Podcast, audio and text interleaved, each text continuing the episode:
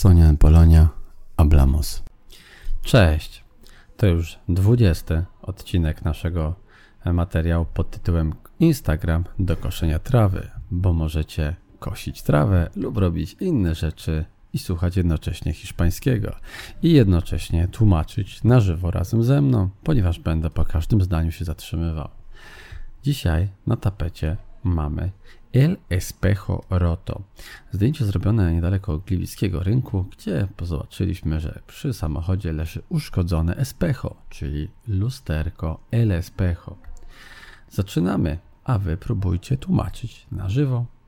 Roto es participio del verbo romper, que significa en polaco zniszczyć, zepsuć, zepsuć, stłuc, pero en esta expresión tiene la función de adjetivo. Roto jest formą participio od czasownika romper, oznaczającego zniszczyć, zepsuć, stłuc. Jednak w tym wyrażeniu pełni on funkcję przymiotnika, adjetivo przymiotnika. Kiedy debemos recordar? Co powinniśmy pamiętać? Co powinniśmy pamiętać? Los adjetivos en español concuerdan con el sustantivo que describen.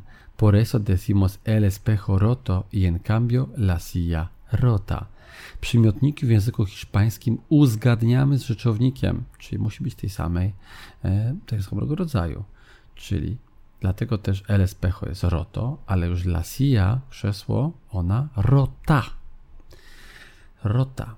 En cuanto al verbo romper, este puede tener los siguientes significados.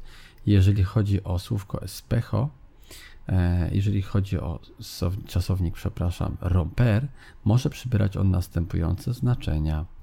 Ale romper el dia, o świcie. Romper el fuego, otwierać ogień. Romper las filas, rozluźniać szeregi.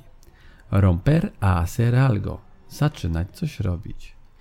En cuanto a la palabra espejo significa en polaco lustro, zwierciadło, Espejo de retrovisor jest lusterko wsteczne, czyli jeżeli chodzi o słowo espejo, oznacza ono lustro, zwierciadło, a espejo retrovisor to z kolei lusterko wsteczne, które leży na zdjęciu na Instagramie, które musicie obejrzeć, zobaczyć, co tam się dzieje.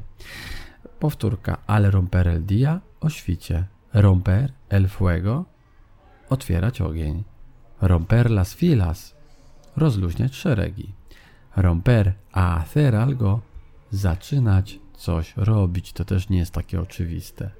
Bardzo Wam dziękuję. Trzymajcie się, prosimy o odwiedzi naszego profilu na Instagramie, o słuchanie pozostałych części i uczymy się hiszpańskiego. Cześć!